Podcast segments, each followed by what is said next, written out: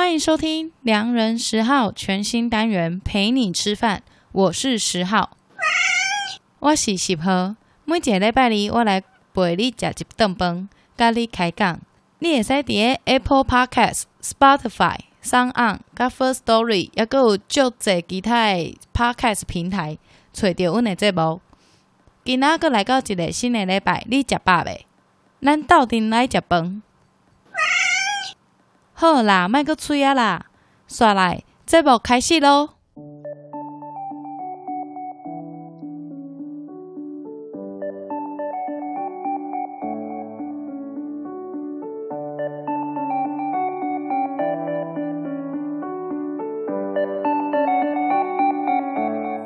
大家好，我是十号，欢迎来到全新单元陪你吃饭。现在的时间是八月四号星期二早上十点五十分。我在彰化市的一家摩斯，为什么今天会在摩斯呢？其实就是因为这阵子看到摩斯汉堡出了一个非常有趣的新的产品，它叫它叫印度烤饼。然后我就想说，天哪，日式汉堡出印度烤饼也太违和了吧？然后它配的是，但是它配的是印度的猪排酱。那今天呃陪你吃饭这个单元，当然就是要一边。跟你聊天，然后一边吃东西给你听，所以我们在前面都会有一个小小的 ASMR，如果在意的人可以跳过。那等下我也会吃完印度汉堡之后，我也会告诉大家，呃，我对这个汉堡的想法。现在刚上来还是热的呢，我就先吃喽。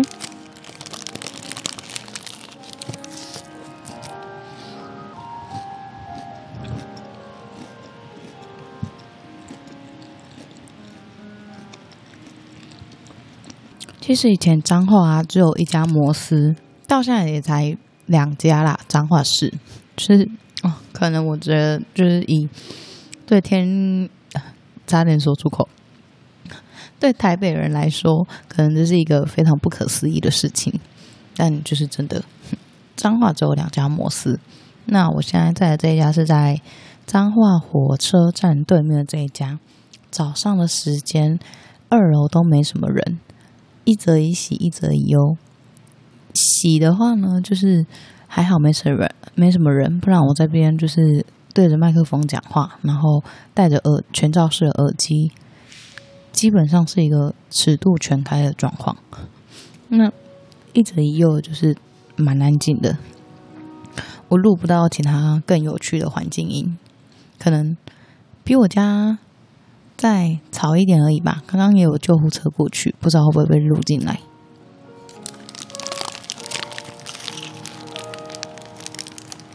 嗯，应该要来介绍这个印度咖喱的这季节限定。那这个部分呢，它是印度咖喱猪排烤饼，来品。来 Moss 品尝印度烤饼吧，职人手工制成，再以八百度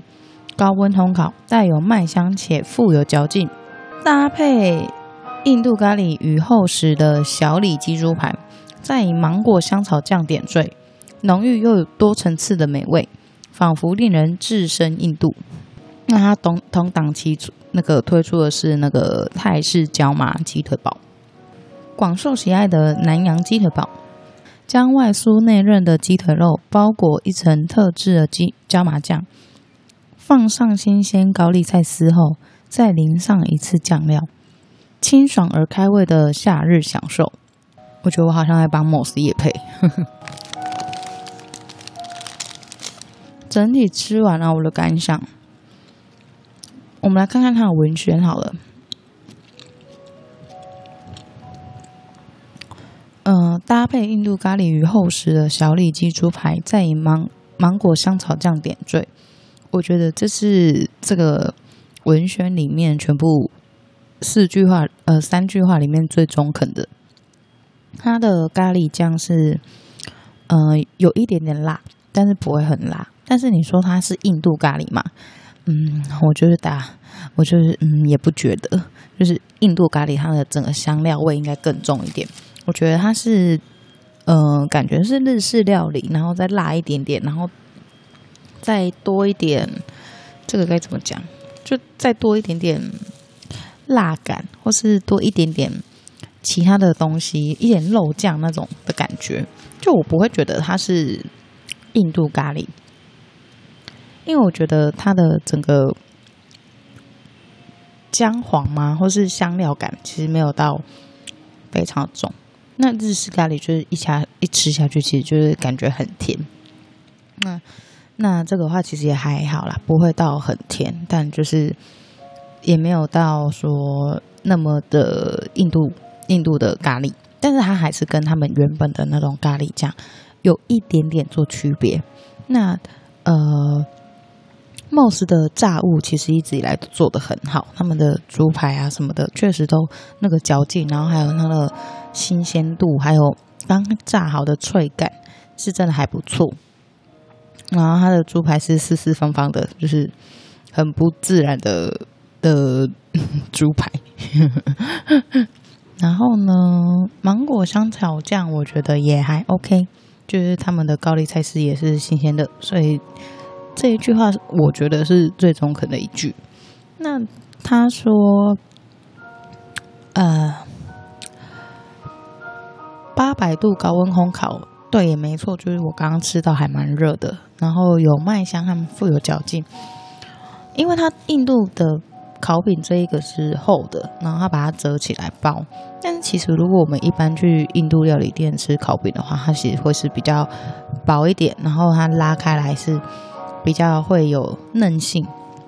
会有一点弹性，就是你要拉它会那种撕开的感觉。我不知道大家有没有看过，就是那种撕开的感觉，然后它的面团还会千千层层的不想分离的感觉。那这个的话，我觉得它其实就是一个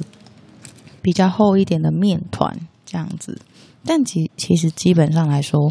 就是它不差，就不难吃。但是如果你要用哦，我想要吃印度烤饼的那种心态和心情来吃它，我觉得你可能会有点失望。但整体来说是不难吃的。但这个 set 其实它也比较贵，这个 set 是两百块，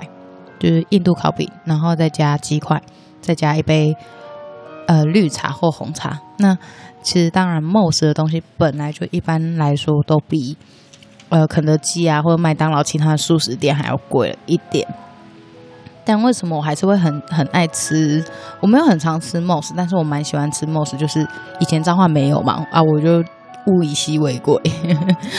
我就给白，就喜欢那种大家都没有的东西。然后再来，也就是说，其实他们家的东西确实是好吃，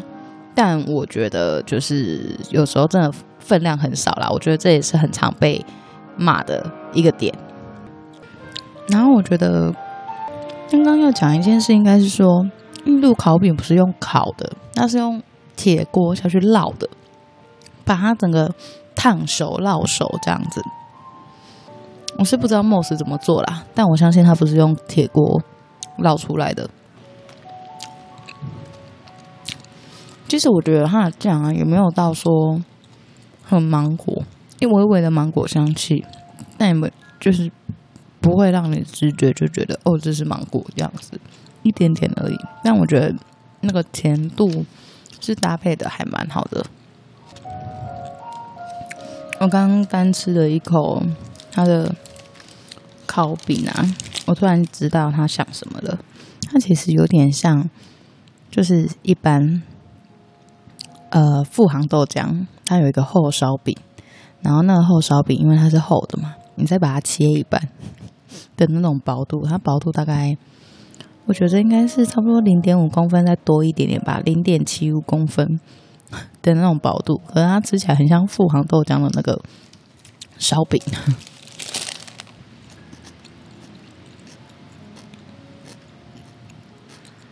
彰化市啊，以前有两家戏院，然后现在都因为武汉肺炎 （A.K.A. COVID-19）。新冠肺炎的疫情，所以这两家电影院都歇业了。但其实我觉得倒一倒也好啦，因为他们其实二十年如一日，就都没有变。然后大家最常诟病的就是他们他们就是看一半，看到看看电影看到一半，然后那个荧幕会被大老鼠占占满，就是他们有时候影厅还会有老鼠，真的超傻眼。然后最有趣的就是从以前啊，他们就会发那个折价券，然后折价券会放在各个地方的小吃铺，还是反正就周边的小吃铺，然后你只要看电影前，你都可以去拿，然后你看电影的时候就可以折一百块。所以以前彰化人看电影就是硬生生比其他人便宜。当台北在买可能两百八或有两百二那种票价的时候，彰化人看他看电影都是一百，从一百四然后到一百八都有，最贵应该就一百八，就可能三 D 的电影或是嗯、片长比较长的电影，就大概是一百八左右，真的是蛮有趣的。所以，我们以前看电影啊，都要跑到台中去，就是因为这边放的只有最普遍、最主流的那几档大片，比如说像《复仇者联盟》系列，或者是那种《色戒》，《色戒》也有放过，反正就是最主流、最强档的那几那两三部。然后，如果你要看一些比较冷门的文艺片，或是什么文青，或是那种小众的电影，你一定要跑台中。这也是我高中以前。唯一会跑台中的一个理由，就是我跑台中都去，都是去周边的电影院看电影，这样子，坐火车过去再坐回来。那为什么大家我想要跟大家聊电影呢？就是因为其实我本身是一个很喜欢看电影的人。那呃，有关美食的电影，其实我也都很喜欢。然后那一天我在 Netflix 看到。那个之前的世界小吃 Street Food，它好像出了一个拉丁美洲的版本，但我不确定它是不是打 Street Food，我看一下。但就是它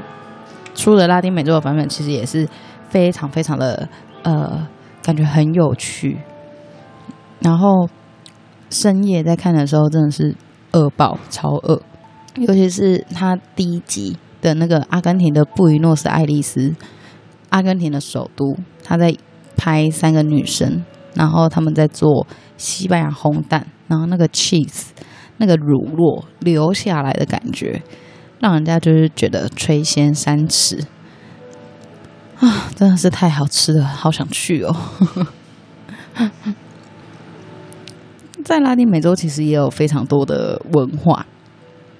然后从头从南到北，因为他们的这个跨了从赤道，然后再到那个南极洲那边，所以其实他们的文化也是非常多元，而且非常的不同。透过 Netflix 的这个影集和纪录片，我们其实也可以更了解整个拉丁美洲某几个国家他们不同的风貌，真的觉得超棒。如果大家有 Netflix 可以去看一下啦，我很我很推。他的第一季是在亚洲，他也有来台湾。但很有趣的是，他是来嘉义的林聪明砂锅鱼头，而不是台北的其他家店。就我觉得这还蛮有趣的，因为其实在国外的美食节目，或是外外景节目，甚至以台湾为主的外景节目，其实都其实都很少是以嘉义为主。那这次居然在一个国外的呃串流平台上，然后居然是以宣传嘉义为主。那必须说，我觉得嘉义在这几这几年的。印象也是做得非常好，我觉得非常非常的温情。就我自己也很喜欢嘉义整个的氛围。接下来我将会跟你分享我心目中的前五名，前五名哦，我的美食电影清单。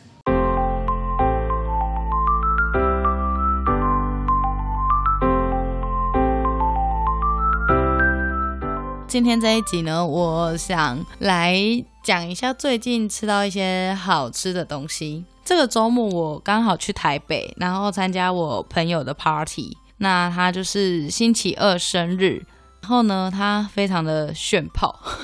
就是呢，他去借了新据点的一个总统包厢，然后他邀请了三十位他的朋友。我觉得哇，真的是狼兵草就快呢，怎么有办法？找到三十位朋友啊，就是我现在可能连如果我真的要办生日派对，我不知道十位我找不找得出来。就是，嗯、我其实是一个不喜欢过生日的人，然后，但是我很喜欢帮朋友过生日，但是我自己是一个不爱过生日的人，所以我每次的生日都都让他默默度过，除非当时有男朋友会帮我过，那目前都没有，所以就是我的生日就会很平淡的过去。然后呢，反正到了那个三十个人的场合，就大家就直接都开始喝酒啊、聊天、唱歌干嘛的。然后，但是因为那个 party 办在新据点。是我曾经就是想过说要开一个 KTV 美食，后来发现其实好像没什么好讲的，因为台湾的 KTV 其实就是那几家，好吃的也是那几家。新据点和钱柜其实他们算是同一个体系出来的，所以他们家的东西都还不错吃。然后好乐迪就别讲了啦，真的是有点悲剧。那在中南部的话，可能就是想温馨啊，然后再来就是更小牌的。一些没听过的当地 local 的 KTV 的那种庭园式 KTV 店，那那种的话，其实你也都可以很容易可以带东西进去吃，所以后来发现好像就没有什么好讲的。不过我觉得我这一次很久没有去 KTV 了，后来吃到他们的那个水饺，我还是觉得蛮好吃的，就大家都爱抢吃水饺这样子。然后呢，隔天就是超累，然后隔天就是要十二点，就跑到中山区去，然后就有一家中山区的小店，其实我觉得那一家超好吃，但是它它其实以前没什么人，就我以前下午时间去都是可能一大就是一整间只有我一个人这样子，然后因为我的发型设计师他在中山站那边，然后我在那边已经剪头发剪了。六七年了吧，然后那一家店其实也已经也已经开了那么多年，那那一家店啊，不知道为什么最近就是变超红，超多人，每一次去都要排队。然后像星昨昨天是星期六，然后也是排到一个爆炸，只是刚好我们两个人去比较好找位置，就跟人家并桌。他叫呃川母园，他们家就是很会做那种牛肉卷饼。然后呃，像是小笼汤包、锅贴，还有那蒸饺，其实都不错。而且他们家酸辣汤是真的会酸的，就是我朋友比较少会说什么东西好吃、什么东西不好吃的人，他也觉得那一家不错吃。那其实我觉得中山站从以前到现在，就是他吃的东西越来越少。但是留下来的都是一些很优的食物，比如说像川母园啊，是其中一家，他们做北方小点什么都超好吃。然后你知道他那个牛肉卷饼啊，就是里面有放一点点甜面酱，然后真的是就就是就是再加那个牛肉，就觉得哇塞，就是它的口味真的是跟别人外面比较不一样，而且它热热上来的时候，就是吃下去又觉得哇很爽脆。然后再加上它的那个酱料区啊，它有放一盆香菜在那边，就是你可以随意狂吃。然后我就配它的小笼包，一般小笼包大家配姜丝，但是我觉得它小笼汤包配香菜也很好吃，就整个很提味啊。我跟你说，鹿港的任何美食都不能没有香菜。好啦，就是不要再蘸香菜。像刚刚讲到中山美食的部分，就是比较常排队的，就是川母园这家是最近很常排队的。那它的食物都非常平价，然后我觉得都非常好吃。然后再加上他那边有一家也是最近开的 Solo Pizza，我记得我以前好像也在讲节目上讲过。我之前有一个意大利朋友，他就说哦，这家 Solo Pizza 是他吃过全台北市最好吃的披萨。我是觉得真的还不错啦，就是它的玛格丽特啊什么的都做得很到底，就是而且它要便宜，真的是便宜，所以大家如果呃有去的话，可以吃一下这样子。然后还有那边当然还有名的就是赤峰街的无名排骨饭，那这家也是晚上去就会排到爆炸。就是我设计师会抱怨说，我我们真的是不知道要吃什么了，可能要吃衣服、吃饰品，或者是可能吃设计师的肉好了。还好赤峰街排骨饭他们很熟，然后老板娘都还会帮他们留一些菜还是什么的。呃，然后那边还有一家叫做食为天的面食馆，基本上我觉得那边的东西都是还不错，就是干净好吃，CP 值高，然后汤头很棒。那一家我觉得也值得去吃。对，那一家也开蛮久的，基本上我觉得都 OK。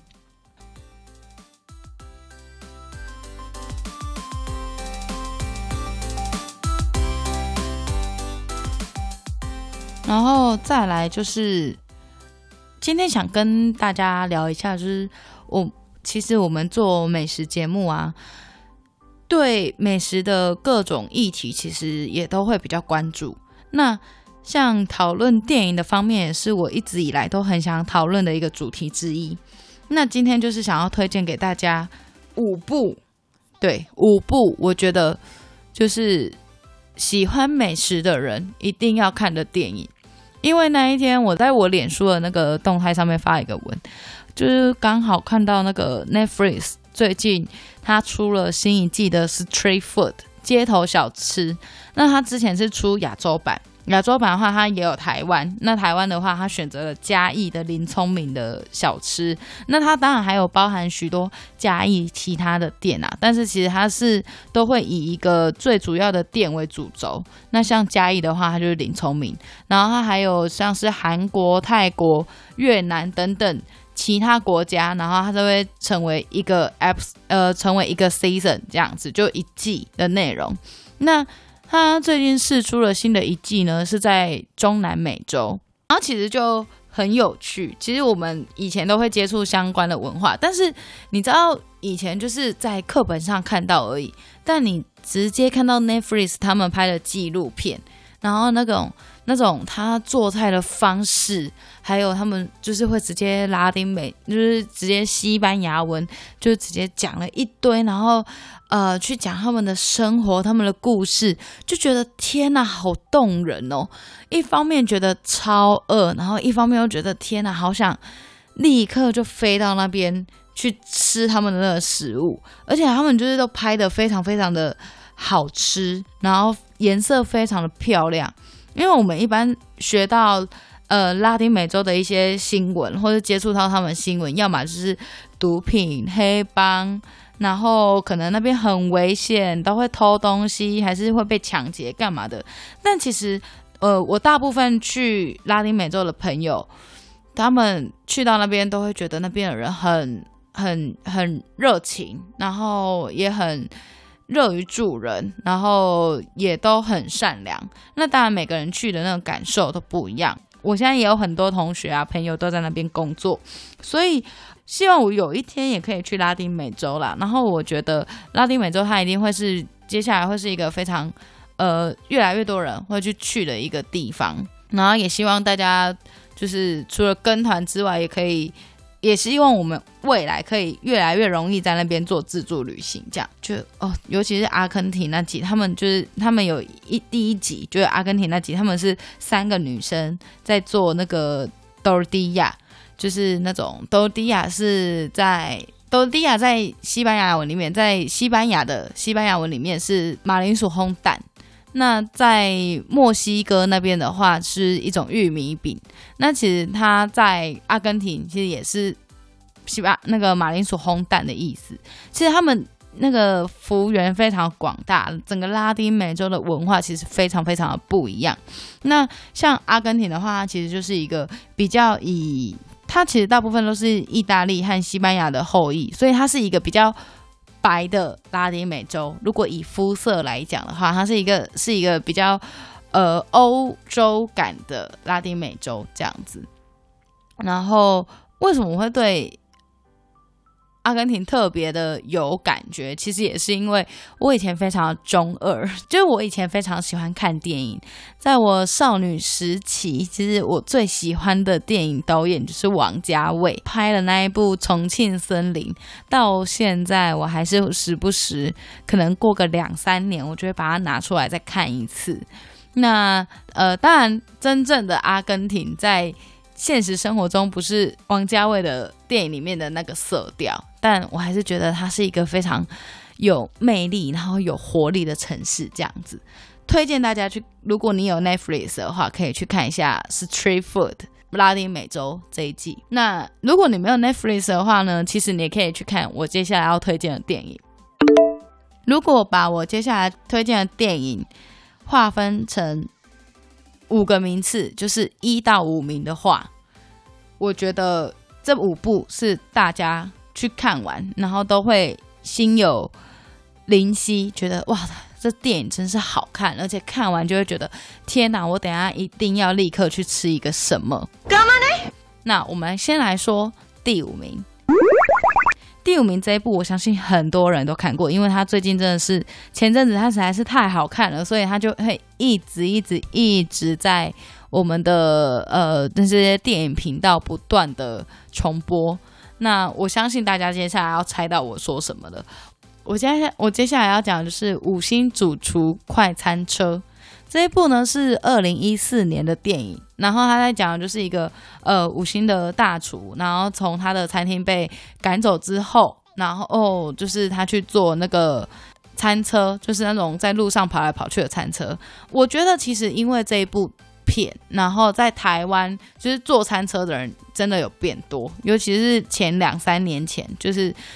路上到处都是那种看得到的餐车，然后很多音乐季，就是台湾在流行音乐季的时候，其实本来就已经变多了。但是我觉得这一部片真的有一种推波助澜的趋势，就那时候大家都很流行追餐车这件事情，就是看他今天到哪里，然后我有没有机会碰上他，然后去追这个餐车要要下一个站，好，要到哪里去。那这一部片呢？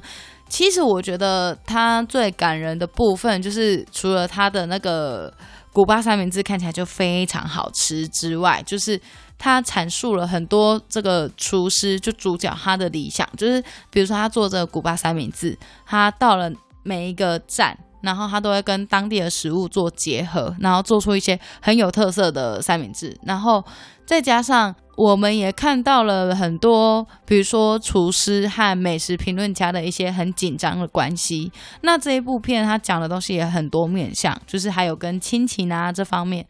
还有他们怎么样去做行销什么的。这个就是我觉得这一部片他讲的东西非常多元，所以呃，他也很符合那种好莱坞的那种公式。所以我觉得这一部片就就还蛮值得看的，看完会觉得蛮开心的。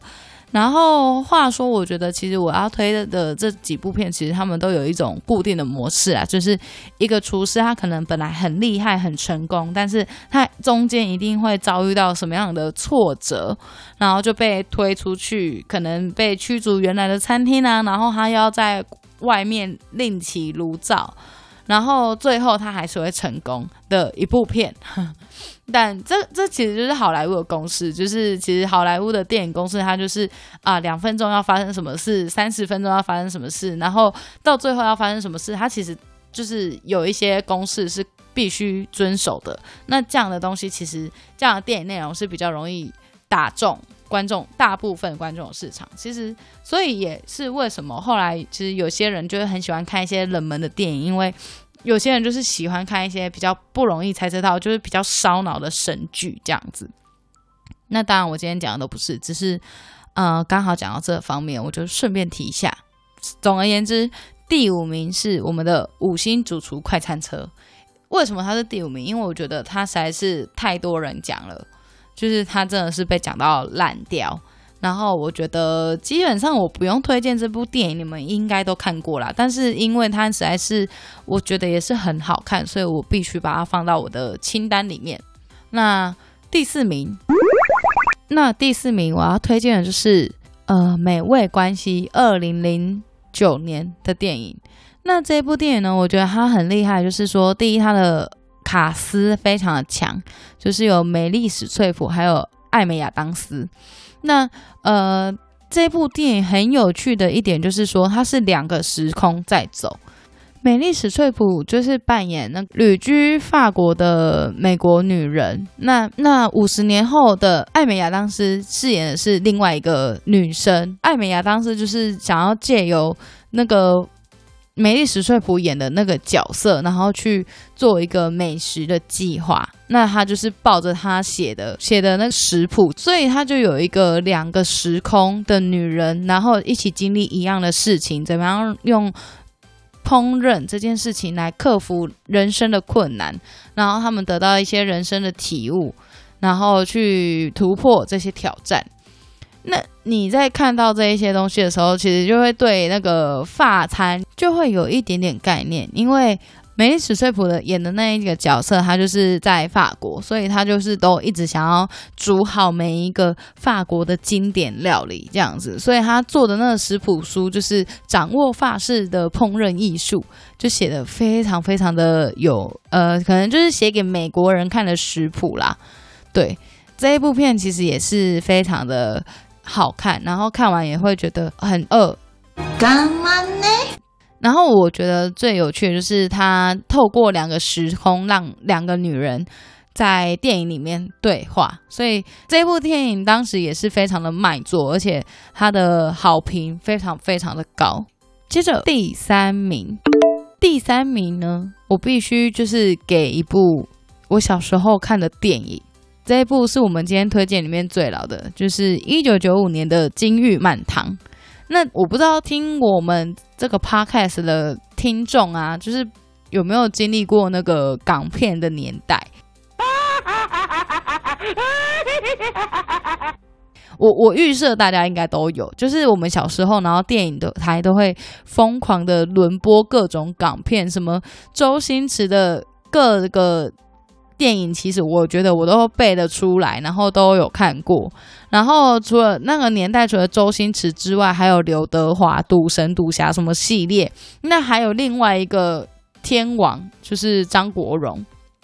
那张国荣的话，他其实那时候也是演了非常非常多电影。那其中有一部呢，就叫做《金玉满堂》。《金玉满堂》呢，它讲的就是它其实算是一个贺岁片。那他讲的就是中国的菜系，所谓的满汉全席，他们要在那厨艺比赛里面做出这个东西。那满汉全席这个东西，就是清朝那时候留下来的，就是说什么呃以前的。皇帝就是只要过年过节就要就要吃这些东西，然后就会有很多很残忍的食物，比如说什么熊掌啊，然后什么象拔，象拔就是象的鼻子，还有最就是让人家觉得最可怕就是猴脑，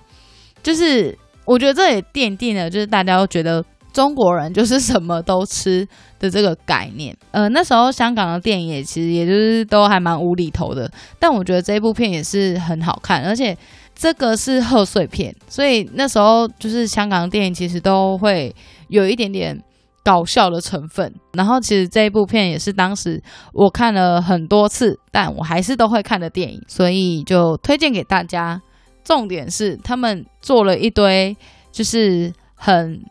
就是看他们料理的过程，然后还有做菜过程，也是会觉得蛮有趣的。而且我其实发现，台湾就是不管是台湾还是中国，反正华语圈，如果你要去找，就是类似，比如说在讲餐饮故事的这种的，其实大部分都会围绕在那种过年做的。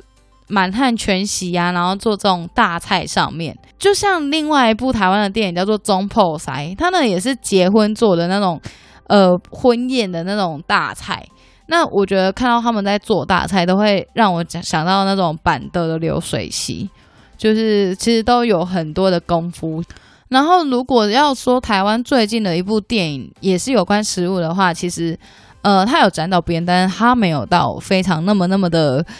都是 focus 在食物上面。二零一九年有推一部电影叫做《大饿》，那这一部片呢，他在讲一个一个比较胖的女生，然后她在她妈妈的补习班里面做营养午餐给小朋友吃，然后她做的东西都非常好吃，但是她妈妈就是会一直嫌弃她可能太胖啊，或者是什么的。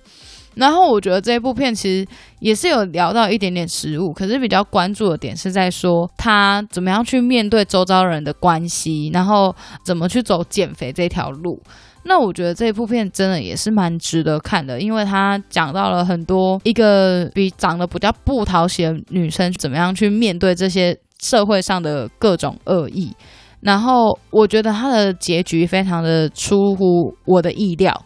所以。我这边就不爆雷，那想去看的人可以去看《大饿》这部电影，但它其实不在我们今天的推荐名单里面，因为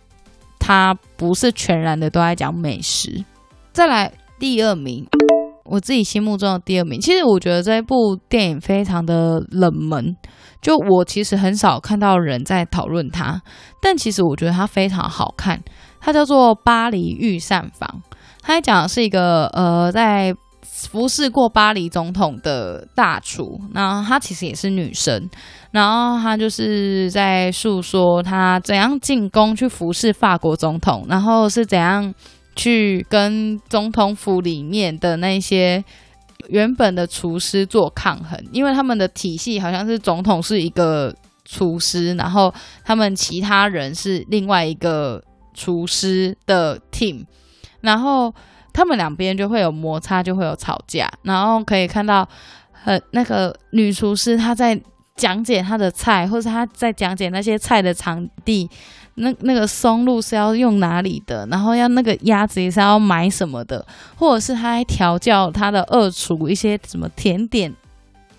的那个部分，我觉得这一部这一部真的把菜讲得非常非常的仔细，然后也讲到说那一个。女厨师她后来就决定不继续在总统府里面了，然后后来她又跑到了南极的那种科学家的那种船上，然后怎样为大家做一道餐，就看下来我就很欣赏这个女女厨师她的呃为人处事的态度，还有对待这些人生经验的一些方式。然后看完这一部片，我会觉得就是有一种被暖到的感觉。就我不知道大家会不会有一样的感受，而但我看完这部片，我觉得非常非常的满足，所以我给他就是非常高的评价。但是其实我不知道为什么这一部片其实很少被大家讨论，所以我希望就是大家有空的话可以去看一下这一部片。台湾翻译是《巴黎御膳房》，那它是二零一二年的电影。那第一名的话呢，就是。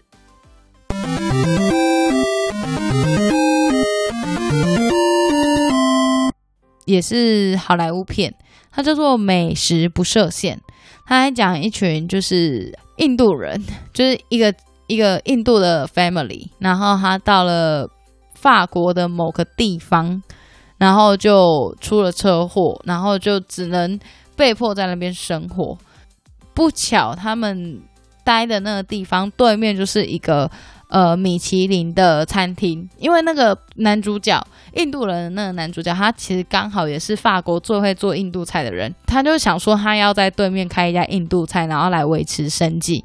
当然，就跟那个对面餐厅的老板娘就会有一些争执。那大家也知道，就是法国人就会被刻画成是一个比较高冷，然后比较高傲的那种形象。那在这一部片的话呢，就可以看到很多法国和印度的那种文化冲突。然后，其实，在中间也可以看到很多印度的料理和美食。其实，我个人是真的还蛮喜欢印度料理的，因为我觉得它辣都不会，就是它它会辣，但是我觉得其实都在我可以。接受的那个程度，然后它的香料非常的多，然后其实我也很喜欢香料部分，所以印度料理来对我来说就是一个另外一种感官的体验，然后再加上印度料理的颜色就是非常非常的美，非常的鲜艳，